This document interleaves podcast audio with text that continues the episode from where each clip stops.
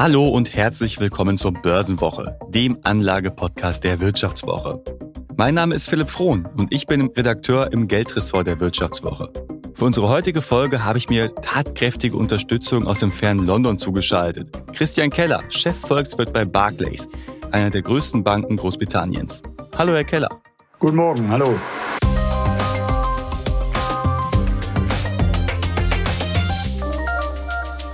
Ja, mit Herrn Keller spreche ich heute über ein Thema, das vielen Anlegern im vergangenen Jahr so richtig die Laune verdorben haben dürfte. Und zwar Aktien von chinesischen Unternehmen wie Alibaba, Tencent oder NIO. Nachdem die kommunistische Regierung sich lange schützend vor die heimischen Tech-Konzerne gestellt hatte, wurden die Unternehmen der Führungsriege wohl dann doch etwas zu mächtig. Der Staat griff massiv ein, geißelte selbst Vorzeigeunternehmen, verhängte Milliardenstrafen und entzog zum Beispiel dem Bildungssektor faktisch gar seine Geschäftsgrundlage. Viele Anleger reagierten darauf natürlich mit Verkäufen. Die Aktien sind seitdem wirklich sehr stark im Abwärtszug. Auf Jahressicht büßen viele Titel 50 Prozent und mehr ein. Ja, jetzt meinen aber viele Analysten, dass die Märkte in China vor einem Comeback stehen. Wir stellen uns also heute mal die Frage, wie groß das Potenzial bei China-Aktien jetzt wirklich ist, ob sie eine Alternative zu teuren US-Titeln sind und welche Risiken es gibt. Ja, Herr Keller, Sie beobachten als Chefvolkswirt bei Barclays die Kapitalmärkte ja sehr, sehr genau. Und bevor wir uns über äh, einzelne Branchen und Risiken für die Aktienmärkte in China mal etwas genauer unterhalten, lassen Sie uns doch einmal ganz kurz vielleicht einen Blick auf äh, die Wirtschaftslage in China allgemein werfen. Denn, naja, die ist ja etwas besser als die politische Dimension, oder? Ja, das äh, kann man wohl sagen. Ähm, wir haben in China natürlich innerhalb der letzten Quartale eine Abschwächung der Wirtschaft erlebt. Aber es sind doch einige Anzeichen jetzt, dass ähm, auch gerade was die Geldpolitik angeht, hier gelockert wird und dass wir in den nächsten Quartalen wieder ein Anziehen der Wirtschaftsdynamik erleben werden. Mhm. Wenn auch, und das muss man schon ausdrücklich sagen, wir natürlich nicht an diese Wachstumsraten der Vergangenheit anknüpfen werden. China ist ja schon seit einigen Jahren auch strukturell einfach schwächer gewachsen. Das wird sicherlich ein Trend sein, der weitergeht. Aber zyklisch gesehen könnten wir in den nächsten Quartalen eine Verbesserung in China sehen. Hm, und hinzu kommt, Sie haben es gerade schon angesprochen, eine Lockerung der Geldpolitik, also im Prinzip ja das Gegenteil von dem, was wir gerade in Europa oder vor allem in den USA halt sehen. Ja, das ist in der Tat richtig. Äh, China sticht hier heraus. Äh, wir haben sehr niedrige Inflation. Äh, China hat im Januar unter ein Prozent CPI-Inflation gehabt. Das bedeutet, Konsumentenpreise wachsen dort fast gar nicht. Und das hat natürlich jetzt der äh, der Geldpolitik die Möglichkeit eröffnet, hier Zinsen zu senken und auch auf andere Weise Geldpolitik zu lockern, auch was, äh, was regulatorische Maßnahmen angeht und so weiter. Mhm. Und sinkende Zinsen, die sind natürlich auch immer gut für Unternehmen. Jetzt schauen wir mal auf den Aktienbereich ja auch. Äh, kürzlich hat die US-Großbank Goldman Sachs eine Studie veröffentlicht über chinesische Aktien und die kam zu dem Schluss 2022, das wird das Jahr der China-Aktien. Würden Sie dem zustimmen oder sagen Sie, ey, das ist ein bisschen zu optimistisch? Nun, chinesische Aktien haben ja seit Mitte letzten Jahres sehr gelitten. Äh, das war eine Kombination von Faktoren. Wir hatten, wie ich schon erwähnt hatte, eigentlich ein doch schwächeres Wachstum, gerade im Konsumbereich, als man erwartet hatte. Aber dann gab es natürlich auch äh, sehr, also unerwartete und auch weitreichende regulative Eingriffe des Staates, gerade in, in, in Technologiesektoren, die sehr, sehr stark den chinesischen Aktienmarkt äh, treiben, also Online-Dienstleistungen, Gaming, Social Media und dann natürlich noch dazu die klare Ansage an den Immobiliensektor, äh, dass man hier gegen diese übermäßige Verschuldung und Spekulation vorgehen will. Und, und diese Faktoren zusammen haben natürlich zu großen Kursverlusten geführt. Jetzt kann man sagen, na, der Markt hat sich schon sechs Monate angepasst. Die zyklische Situation sollte jetzt besser werden. Das spricht dann natürlich äh, dafür, dass man sagt, na ja, jetzt ist vielleicht eine gute Einstiegsmöglichkeiten. Mhm, quasi nach dem Motto, wer raus ist, ist raus. Ähm, und jetzt haben die Kurse so eine Art Boden erreicht. Oder kann man das sagen? Genau, das ist, glaube ich, die Ausgangslage. Jetzt würde ich dennoch aber warnen, dass natürlich diese Eingriffe, von denen ich gerade gesprochen habe, äh, diese Entwicklungen sind natürlich noch nicht ganz vorbei. Das sind nicht irgendwelche plötzlichen Ereignisse, das sind in China auch immer strategische Entscheidungen äh, der Führung, die dann auch konsequent durchgezogen werden. Und wer den chinesischen, chinesischen Aktienmarkt in den letzten paar Tagen beobachtet hat, hat hier gesehen, wie nur ein paar Ankündigungen des Regulators, was zum Beispiel jetzt das ganze Metaverse angeht und Spekulationen im Metaverse, wie schnell sich das dann sehr, sehr stark negativ auf äh, wichtige Technologietitel wieder auswirkt. Wir haben es ja gesehen, zuletzt schmierte ja die Aktie vom Essenslieferanten Meituan zweistellig ab. Und zuvor hat ja, haben die Behörden in China ja angekündigt, dass Unternehmen äh, die Gebühren für Restaurants senken sollen. Also man kann sagen, die Regulierungssause in China, die ist jetzt noch nicht ganz vorbei. Nein, die ist in der Tat nicht vorbei. Ich glaube, dass wirklich hier strategische Entscheidungen getroffen worden sind äh, von der Führung, dass man, sage ich mal, äh, das doch sehr äh, schnell wachsen und auch sehr freien Markt, Aktienmarkt, Technologiemarkt, Immobilienmarkt nicht mehr so, sage ich mal, unbegrenzt oder unreguliert laufen lassen möchte. Und das wird weitergehen. Da muss man das sehr gut beobachten und sich dafür suchen, dann strategisch zu positionieren. Aber das ist häufig wirklich nur auch für, äh, für Experten in dieser Form äh, möglich. Mhm. Sie haben gerade gesagt, man muss überlegen, sich strategisch zu positionieren. Es gibt ja auch Aktien, die 2021, was ja für China-Aktien eigentlich ein Horrorjahr war, äh, die tatsächlich trotzdem gestiegen sind. Äh, zum Beispiel gibt es einen Index, den äh, CSI New Energy, der umfasst chinesische Firmen aus den Bereichen erneuerbare Energien. Und der Index ist im letzten Jahr um 20 Prozent gestiegen, also vollkommen gegen den Trend. Äh, warum? Die Aktien, die profitieren ja davon, dass China massiv in erneuerbare Energien investieren will. Und da mal die Frage, sollten Anleger ihre Strategie so ein bisschen an der Linie der kommunistischen Partei anpassen? Nach einer kurzen Unterbrechung geht es gleich weiter. Bleiben Sie dran.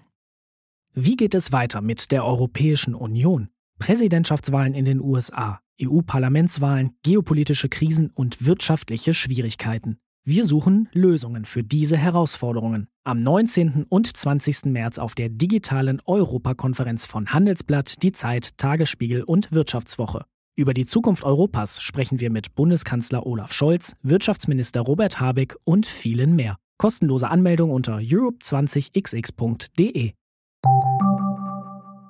Ja, ich glaube, da sprechen Sie etwas Wichtiges an. Also wenn man sich mal anguckt, wo in letzter Zeit diese regulatorischen Eingriffe äh, äh, stattgefunden haben, waren das in Sektoren, die von der chinesischen Regierung als, ich sag mal, gesellschaftlich schädlich eingestuft wurden. Das war halt Gaming, das waren die bestimmte Online-Tutoring, Anbieter, mhm. äh, wie gesagt, jetzt das Metaverse, bestimmte Exzesse in sozialen Medien, so wie es zumindest wahrgenommen wird. Gleichzeitig hat China ja aber ganz klar gesagt, dass sie bei äh, Bereichen, wie Sie genannt haben, erneuerbare Energien, Elektromobilität, künstliche Intelligenz, äh, äh, Halbleiter, Biotech auch, weltweit führend sein werden. Und sie wollen natürlich nicht äh, grundsätzlich ihre äh, Industrien und ihren Aktienmarkt zerstören. Also insofern tut man sicherlich gut daran, sich daran auszurüsten, äh, wie, sagen wir mal, die chinesische Führung auch ihre Zukunft sieht. Mhm. Sie haben ja gerade gesagt, man muss durchaus aufpassen, wo man anlegt. Tech-Aktien sind ja eher gefährdet äh, aus Gründen der Regulierung. Jetzt hat ja vor wenigen Tagen äh, Ray Dalios Hedgefonds Bridgewater, einer der größten Hedgefonds der Welt, verkündet, ja, wir kaufen China-Aktien nach und darunter auch Aktien zum Beispiel von Alibaba, also dem chinesischen E-Commerce-Riesen. Jetzt ist Bridgewater ja nicht der einzige institutionelle Investor, der da investiert. Sollte man das jetzt als Zeichen der Hoffnung interpretieren, dass das Schlimmste überwunden ist, so nach dem Motto, okay, wenn die großen Investoren sich wieder draufstürzen, auch auf die äh, gefährdeten Tech-Titel, dann ist das auch eine Option für Privatanleger oder wäre es zu viel gesagt? Nun, institutionelle Anleger müssen das natürlich auch ähm, ein bisschen anders betrachten. Nicht unbedingt mhm. jetzt der den Sie genannt haben, aber auch andere, äh, die sich sagen, wir haben hier sehr große Summen jährlich zu investieren. Äh, wie ich schon gesagt habe, China ist die zweitgrößte Volkswirtschaft der Welt. Sie ist natürlich, was den Aktienmarkt angeht, noch bei weitem nicht so entwickelt wie die USA. Und da sagt man sich, naja, strategisch ist das ein Ort, an dem wir sein müssen. Ich würde aber vorsichtig sein, auch große institutionelle Anleger und, und bekannte Namen haben sich häufig sehr verbrannt an äh, chinesischen Titeln. Insofern äh, würde ich eine Sache mal erwähnen. Man hat ja zum chinesischen Wachstum auch Exposure, wenn man im Grunde genommen amerikanische oder auch europäische Titel hat. Es gibt ja eine ganze Menge von Industrien, auch in Europa, die sehr wohl vom chinesischen Wachstum abhängen. Und äh, insofern kann man natürlich, wenn man diesen Zugang zu chinesischem Wachstum haben will, das auch äh, durch äh, äh, Aktientitel tun, die nicht in, in, in China gehandelt werden, also keine chinesischen Aktien. Hm. Jetzt ist es ja so, dass an den westlichen Aktienmärkten es zuletzt auch ziemlich ungemütlich geworden ist, muss man ja sagen. Also insbesondere auch bei den Tech-Aktien. Und manche sind stärker gefallen ja tatsächlich als in China. Auf der anderen Seite prophezeien jetzt Analysten in China so eine gegenläufige Entwicklung nach dem Motto, ja, der Boden ist erreicht, es wird jetzt besser werden. Gleichzeitig sind ja oftmals chinesische Aktien deutlich günstiger bewertet als irgendwelche US-Titel zum Beispiel. Sollten jetzt Anleger also vor dem Hintergrund vielleicht sagen, okay, jetzt ist echt eine günstige Einstiegsgelegenheit? Ja, dazu würde ich sagen, dass grundsätzlich erstmal Diversifikation natürlich eine, eine gute Strategie ist. Und es ist in der Tat wahr, wie Sie gesagt haben, Amerikan der amerikanische Aktienmarkt insgesamt hat ja sehr viele Technologietitel gehabt, die natürlich extrem gut gelaufen sind, also die sogenannten Wachstumsaktien, mhm. in der Periode, die wir jetzt jahrelang hatten, extrem niedriger Zinsen. Äh, diese Periode geht jetzt vorbei. Wir haben ganz kleine Zinswende. Es wird in den nächsten Quartalen äh, zu höheren äh, Leitzinsen kommen in den USA. Äh, die, das lange Ende hat sich schon äh, angepasst zum großen Teil. Und in so einem höheren Zinsmarkt tun sich natürlich solche diese Wachstumsaktien schwer. Und was wir beobachten, ist jetzt eine globale Rotation aus diesen, aus diesen Tech-Aktien. Das bedeutet insbesondere halt dem amerikanischen Markt. Und auf einmal sehen viele andere Aktienmärkte, die vorher nicht so attraktiv schienen mit traditionelleren Titeln, zyklischen Titeln, sogenannten Value Stocks mhm. auch, scheinen attraktiver. Dazu gehört auch Europa und auch andere Schwellenländer. Ähm, wie gesagt, China hat natürlich selbst auch ein großes Gewicht am, am Tech-Sektor. Aber wie gesagt, es wird zu einer Rotation, glaube ich, aus diesem sehr starken Fokus an amerikanischen Aktien kommen. Mhm. Sie haben ja gerade schon gesagt, dass ja gerade institutionelle Investoren ihre China-Strategie durchaus äh, vorantreiben müssen, einfach weil China so ein großer Markt ist. Quasi man kommt da irgendwie nicht dran vorbei, wenn man sein Portfolio diversifizieren möchte. Wie sieht's denn mit Privatanlegern aus? Also ist da jetzt gerade ja, wir haben da durchaus äh, Potenzial, die Konjunktur sieht gut aus, äh, viele Unternehmen wachsen ja operativ ziemlich äh, konstant, muss man ja sagen, trotz der regulatorischen Eingriffe. Aber ist es jetzt angesichts dieser regulatorischen Eingriffe ein Markt für Privatanleger oder ist der zu heiß? Nun, wir haben sicherlich ja auch bei manchen amerikanischen Technologieunternehmen sehr große äh, Schwankungen gesehen. Also, Tech, also regulative Eingriffe spielen überall eine Rolle. Mhm. Äh, aber wie gesagt, sie sind in China natürlich, sage ich mal, weniger transparent und können äh, äh, schneller passieren und ohne dass man sie, sagen wir mal, antizipieren kann. Mhm. Aber innerhalb eines globalen Portfolios an, an Aktien ist es sicherlich ähm, äh, nicht falsch, wenn man auch äh, am chinesischen Markt allgemein auch in gewisser Weise an e-, Emerging Markets, die natürlich von China dominiert werden, äh, teilhat. Nach einer kurzen Unterbrechung geht es gleich weiter. Bleiben Sie dran. ChatGPT und andere Technologien verändern unsere Arbeitswelt rasant. Bei der Veranstaltung Work in Progress diskutieren wir in der Handelsblatt Media Group die Zukunft des Arbeitsmarktes, HR-Trends, KI, mentale Gesundheit und neue Leadership-Perspektiven. Sei am 13. und 14. Juni in Düsseldorf oder virtuell dabei und melde dich jetzt an unter work-progress.de. Hm. Jetzt ist da auch direkt die Anschlussfrage natürlich. Äh, viele unserer Hörer und viele Anleger allgemein äh, finden ja ETFs äh, total super. Ist ja der neue Trend am Finanzmarkt. Eine total einfache Möglichkeit, Geld anzulegen, diversifiziert etc. Wir alle kennen die Vorteile. Ähm, jetzt wird natürlich als Ergänzung zum MSCI World, der ja immer noch ein sehr großes US-Gewicht hat, immer auch ein Schwellenländer-ETF als äh, ja, Ergänzungsmittel, sag ich mal, angepriesen. Würden Sie sagen, dass es angesichts der Kurskapriolen, die wir ja im letzten Jahr in China durchaus gesehen haben, da haben sich ja viele Aktien halbiert im Wert, äh, immer noch eine Ergänzung oder wären Anleger mit anderen ETFs vielleicht besser beraten?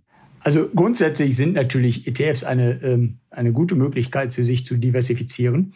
Man muss die natürlich auch kennen. Wenn man jetzt zum Beispiel den, den Sie eben nannten, den MSCI globalen Schwellenländerindex nimmt, ähm, muss man sich bewusst sein, 38 Prozent dieses Index ist China. Mhm. Und wenn man dann noch Taiwan und Korea hinzunimmt, ist in etwa zwei Drittel des Index abgedeckt. Also man hat, kauft ein großes Exposure äh, nach China und Ost, Ostasien, würde ich mal sagen.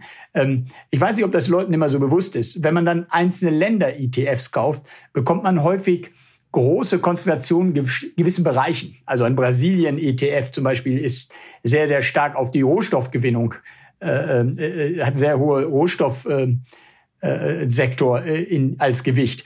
Ähm, das mag man derzeit mögen, aber muss es halt wissen. Und zugleich zum Beispiel ein türkischer ETF hat sehr hohen Bankenanteil und so weiter. Das, also diese Dinge, mit denen muss man sich schon beschäftigen, denn häufig ist der Ländername nicht unbedingt gleichbedeutend, was, was man vielleicht glaubt in diesem ETF an Titeln ist. Hm. Vielleicht noch als Abschlussfrage. Ich meine, jetzt leben wir mit, seit zwei Jahren mit der Pandemie und da gehört eine Corona-Frage natürlich mit dazu. Und äh, was denken Sie, wie wird sich Chinas äh, Zero-Covid-Strategie weiterhin auf die Märkte auswirken? China war ja ziemlich, ja, im Vergleich zu dem Vorgehen in Europa ziemlich rabiat. Ja, in der Tat. China hat einen interessanten Verlauf genommen. Äh, es war ja im Grunde genommen am Anfang sozusagen das Land first in, first out. Man hat zwar als erstes die Corona-Pandemie erlebt, war dann aber sehr schnell im Grunde genommen wieder aus der Rezession raus und äh, äh hat dann aber natürlich diese Zero-Covid-Politik durchgeführt, die dazu geführt hat, dass China sich nie wieder so erholt hat, wie man erwartet hatte, was den Konsum angeht. Mhm. Der Treiber chinesischen Wachstums in vor Pandemiejahren war ja das, der Konsum gewesen. Es hat ja stattgefunden, ein großer Schwung vom Export- und, und äh, ähm, Investitionssektor zum Konsumsektor. Und darauf hatte man eigentlich gesetzt, dass das weitergeht. Und das ist natürlich durch dieses Zero-Covid unterbrochen werden, weil halt Leute nicht mehr sich so bewegen können und so konsumieren können, wie sie möchten. Mhm. Ähm, dieses Jahr glauben wir, dass das noch anhält. Wir glauben, dass also auch bis zu dem wichtigen äh, ähm, äh, Parteitreffen im, im Herbst man auf Nummer sicher gehen will. Ähm, irgendwann wird es natürlich dann aufhören. Also auf die längere Sicht, glaube ich, äh, wird, ähm, äh, wird China wieder ganz stark im Konsum wachsen. Das bedeutet auch, dass äh, gewisse Dienstleistungssektoren eigentlich recht gut darstellen sollten, mhm. sich gut darstellen sollten.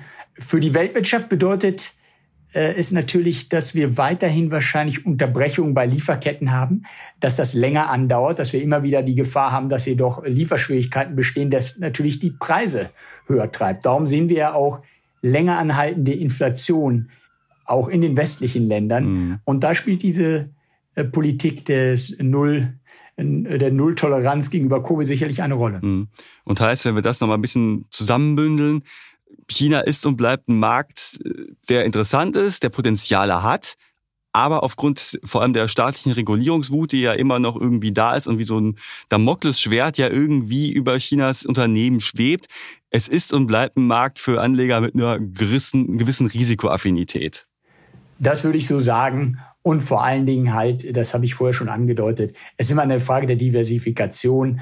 Ähm, äh, China, äh, wenn man ein globales Portfolio sich anlegt, äh, muss dabei sein, auf seiner Größe, aber muss aufpassen, dass man sich da nicht in ganz bestimmten Sektoren oder sogar einzelnen Titeln so exponiert und dann Dinge passieren, äh, die man als gerade auch als als äh, ähm, individueller Anleger nicht ähm, antizipieren kann und denen man dann auch sehr ausgesetzt ist. Hm. Okay, Herr Keller, dann vielen, vielen Dank für Ihre Einschätzung für das Gespräch. Ich sage viele Grüße nach London und bis dann. Vielen Dank, hat mich gefreut. Ja, also wir haben gesehen, Herr Keller sagt, China ist tatsächlich noch ein Markt mit viel Potenzial, aber die politischen Risiken, die sind weiterhin da. Wenn ihr euch intensiver mit einigen Aktien beschäftigen wollt, dann schaut doch mal unsere Analyse an zu den vier großen China Blue Chip Aktien. Den Link dazu, den findet ihr wie immer unten in den Show Notes. Und wie immer müssen wir an dieser Stelle noch einmal kurz darauf hinweisen, dass unser Podcast natürlich keine Anlageberatung ist und wir für Entscheidungen, die ihr auf Basis von Informationen trefft, die wir hier im Podcast äh, vermitteln, keine Haftung übernehmen können. Wenn ihr also Geld am Kapitalmarkt anlegen wollt, dann macht euch vorher bitte selber schlau. Ja, ich sag da mal vielen Dank fürs Zuhören, haltet die Ohren steif und bis nächste Woche. Arrivederci.